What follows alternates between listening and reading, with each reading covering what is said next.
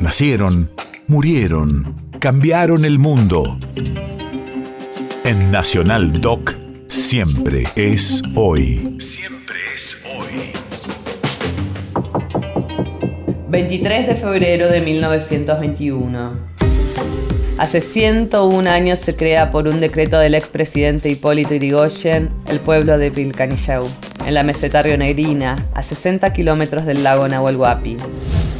Radio de la memoria. A finales del siglo XIX comienza a formarse un asentamiento con la migración de pobladores originarios mapuches, desplazados por la presión de la campaña militar comandada por el general Roca, que llegaba a la región por el río Limay al comando del general Villegas.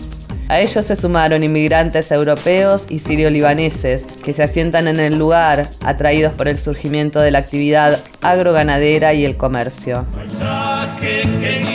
el camino que alumbra nuestro destino. El canille te llama en nuestra lengua mapuche, lugar de los patos es su origen, es para nosotros tierra de aborigen.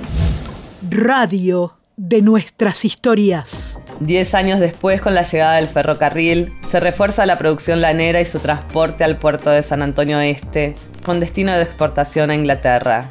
El dinamismo y el comercio florecientes tienen poco tiempo de desarrollo, ya que con el surgimiento de las fibras sintéticas, la lana, el algodón y otras fibras naturales comienzan a ser reemplazadas.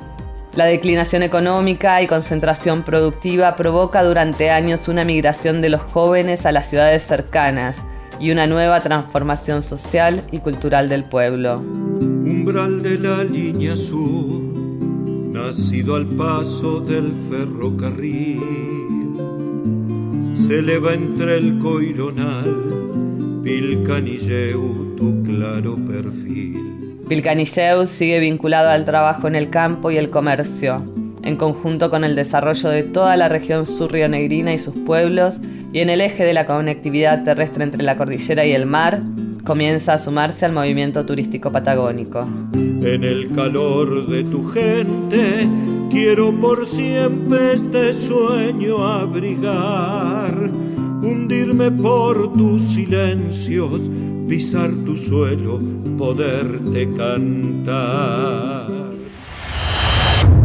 País de raíces.